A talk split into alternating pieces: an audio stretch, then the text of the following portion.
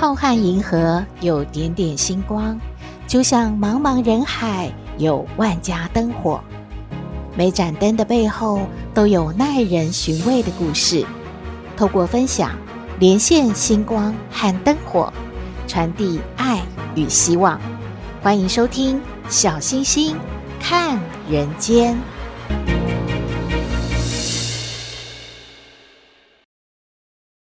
各位好朋友，大家好，大家平安。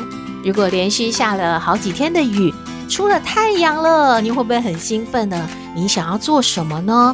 嗯，有好朋友就说，当然啦，要出去购物啊，或者是出去玩一玩啊，走一走啊，不要再闷在家里了嘛。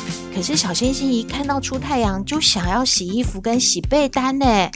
呃，就有好朋友说，你这种行为啊。就是欧巴马的妹妹的行为，嘿，他认识欧巴马哦，还认识他的妹妹哦。为什么这么说呢？哦，原来啊，他是说小星星这种行为啊，就是欧巴桑的行为啦。赶快看一看欧巴桑的行为有哪几项指标啊？小星星真的很不服气呢。找了之后发现啊。诶，媒体上呢有写了八样指标，真的，如果您常常会这样的话，就是有欧巴桑的行为喽。第一点就是去市场买东西的时候，硬凹，就是一定要杀价，不管啊老板怎么说，你杀不了价，也是一定呢要要一点东西。例如说买了青菜会要葱啊，反正啊凹就是赚到了，不能算便宜一点啊就不买了。总之就是杀价到底。第二个呢，吃不完的东西一定要打包，我觉得这也蛮环保的嘛。不是欧巴桑也会这样做啊。第三呢，就是一到办公室就换成拖鞋，因为欧巴桑啊穿着高跟鞋其实是很累的，所以呢他会一到办公室之后啊就赶快换成了拖鞋，舒服一下。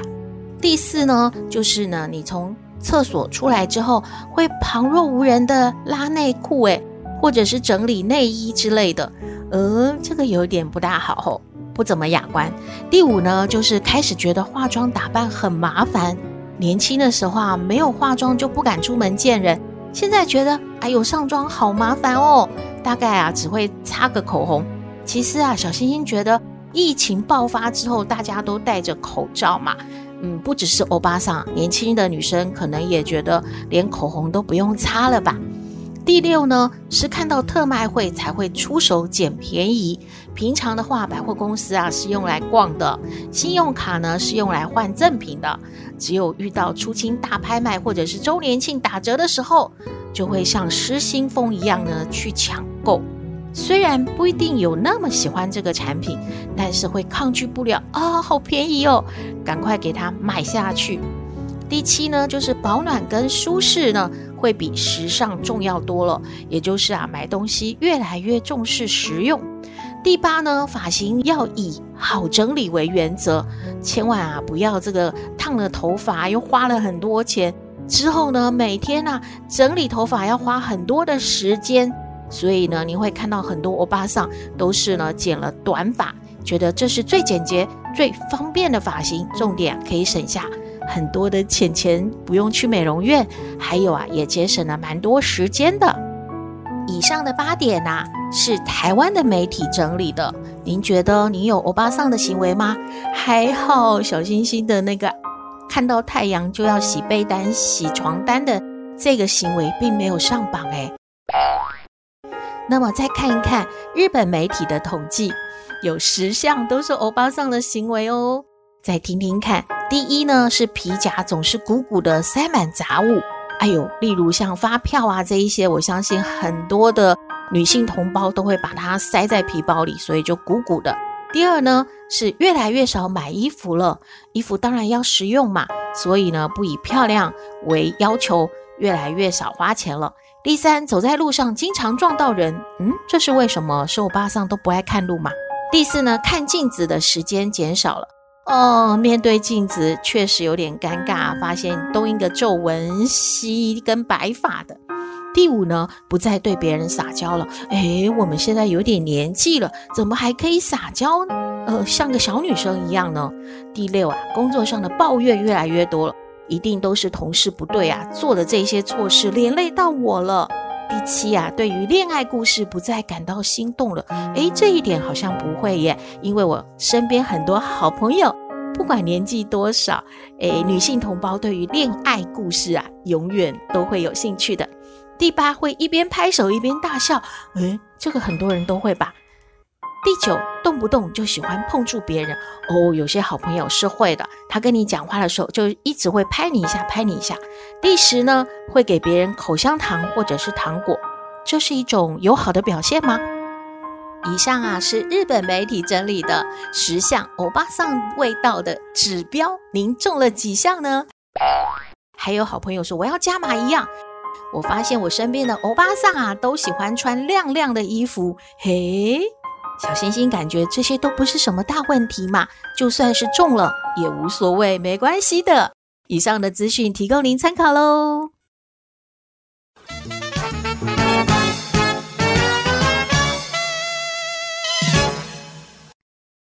回到小星星看人间，您有听说过什么是笑着笑着就哭了，还有哭着哭着就笑了？这分别是什么样的意境呢？让小星星和您分享两个小故事。首先要说一说什么是笑着笑着就哭了。这一天是美美的生日，她和大家一起唱完了生日快乐歌，也切了蛋糕，非常开心的说起感谢爸爸妈妈给予她生命，然后从小到大都非常的爱护她、疼她，所以生日的时候都是她最开心的时候。可是接着呢，他的脸沉下来了。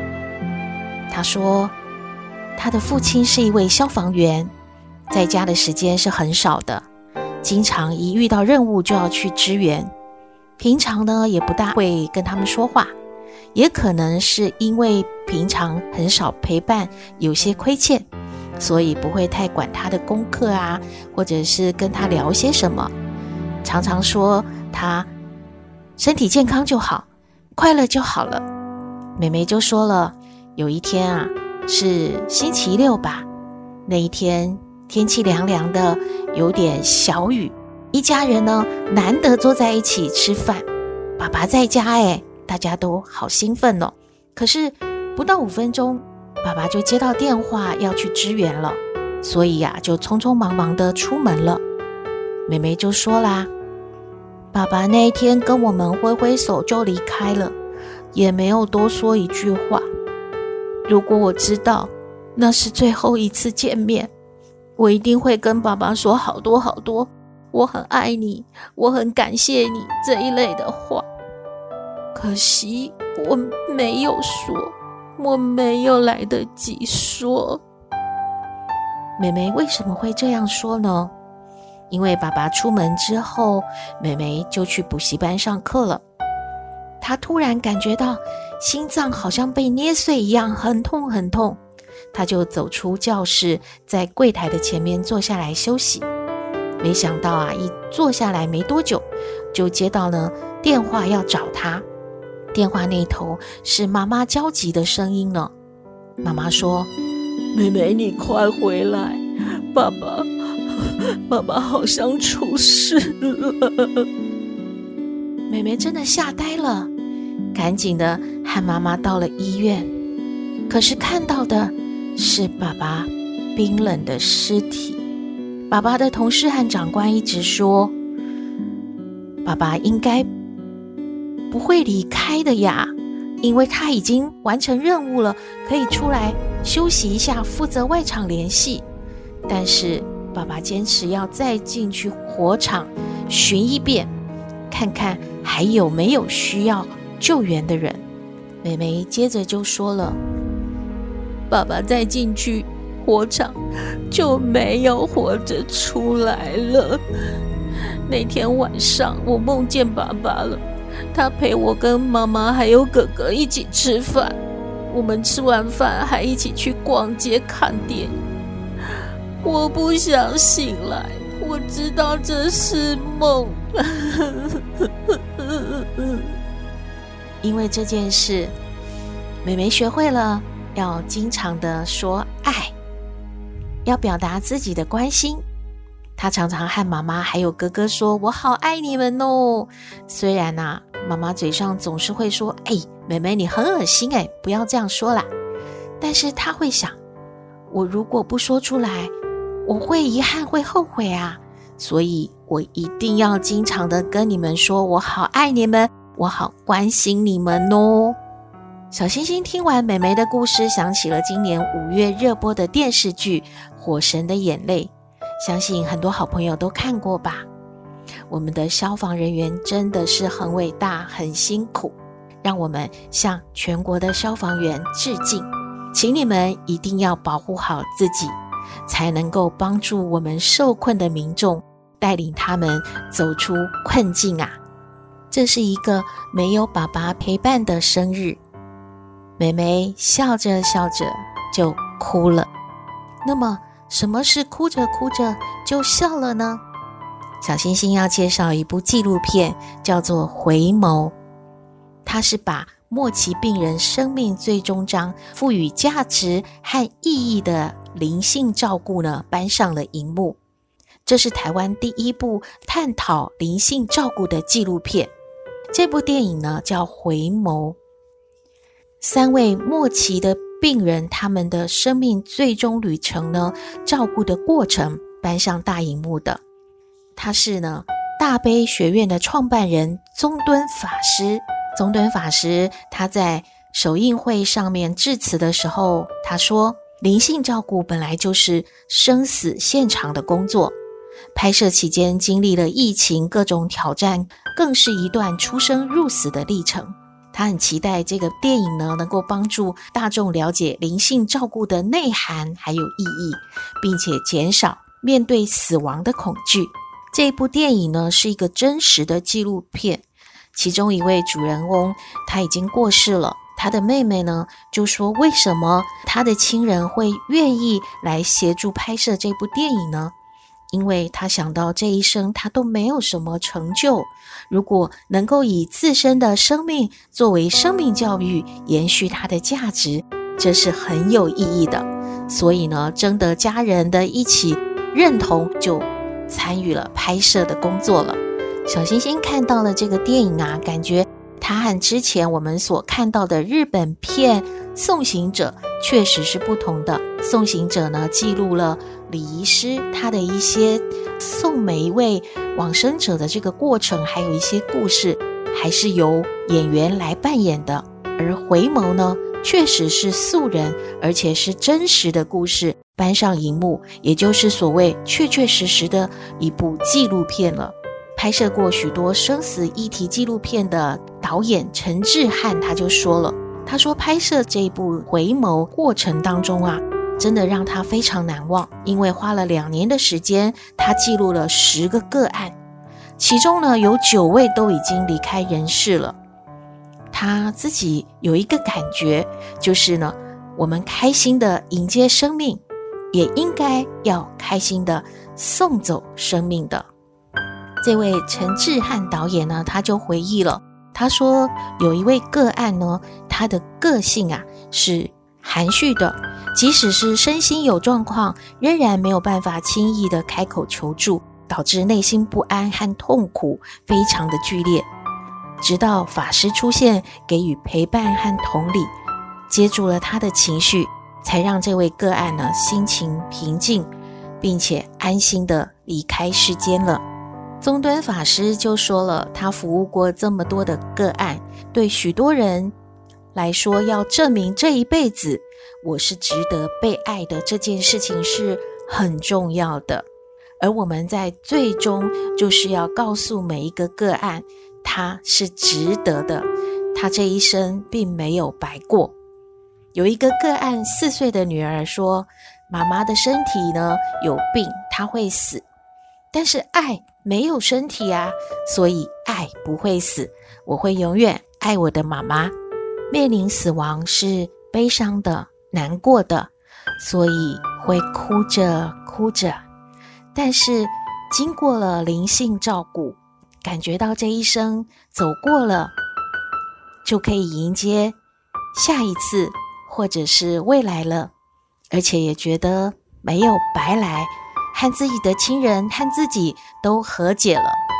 于是，在临终前就会笑了，笑笑的离开这一切。回眸这个纪录片呢，已经在全台十三家的戏院正式上映了。如果你也有兴趣的话，可以呢去搜寻一下资讯，或者和您的亲朋好友一起来看这一场电影。以上的两个小故事提供您参考喽，希望您喜欢。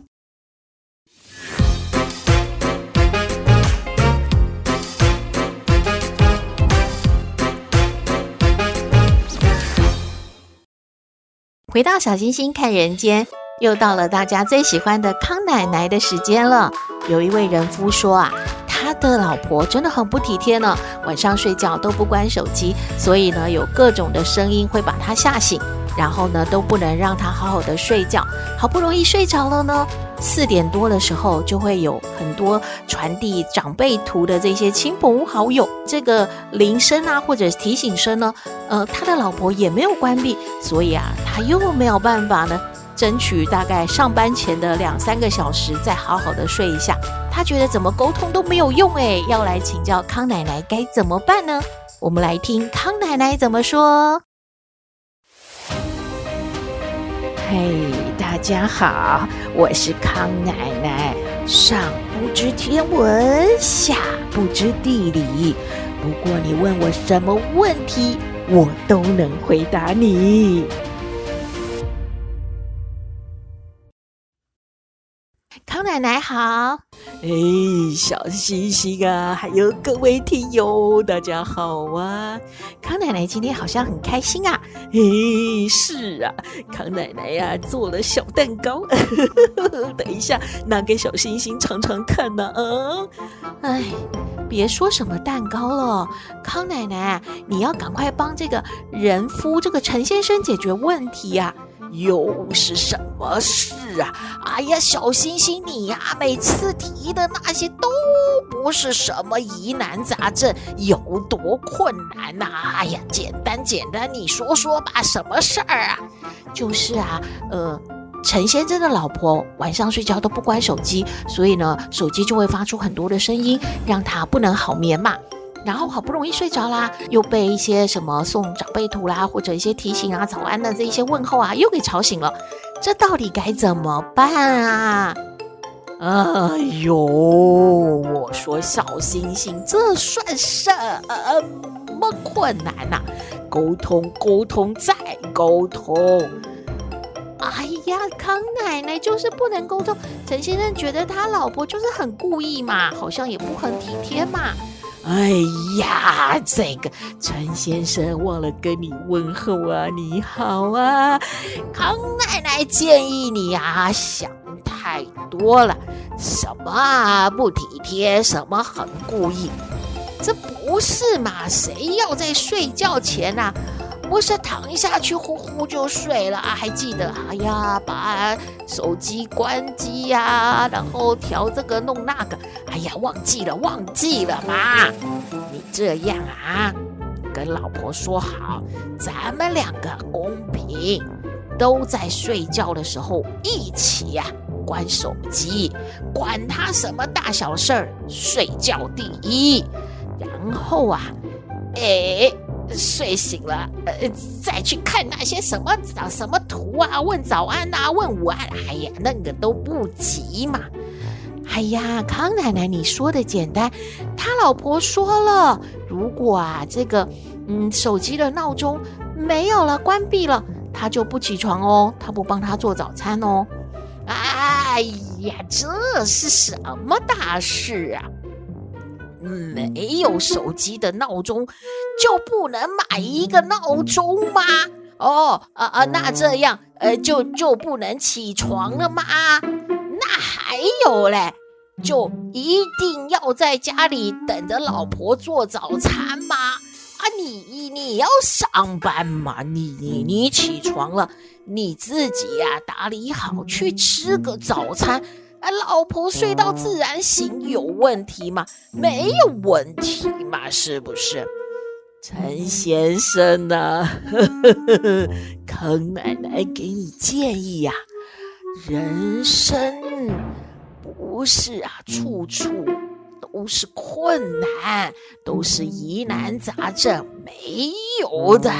每一件事啊都可以解决，你就是啊，好好的跟老婆啊，哎，沟通好，咱们啊就这么干了。然后啊，睡个好觉比什么都重要啊！就这样啊，康奶奶给你建议了啊，去买个闹钟啊，今天就开始啊，咱们把这个手机给关了啊，好好的睡个觉啊！嘿嘿嘿嘿，拜拜，小星星啊，康奶奶要去吃小蛋糕喽。哎，康奶奶说的怎么这么简单啊？嗯，陈先生，康奶奶的建议提供您参考喽。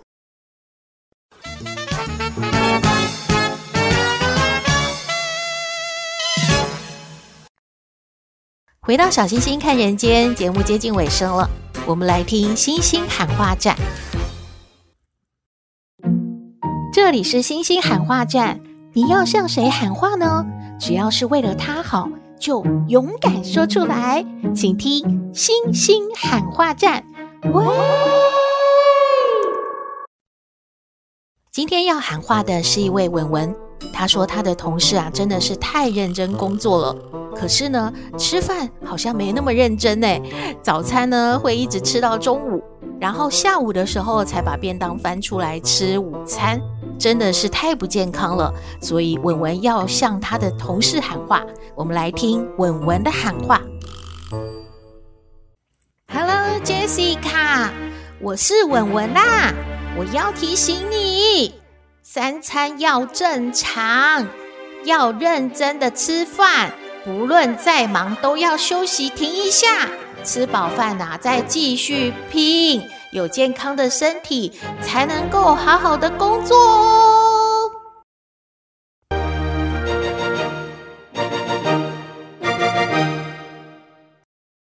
诶，小星星觉得文文说的真对啊！有健康的身体，才能够继续拼工作哦。哦，文文真的是一个很贴心的同事。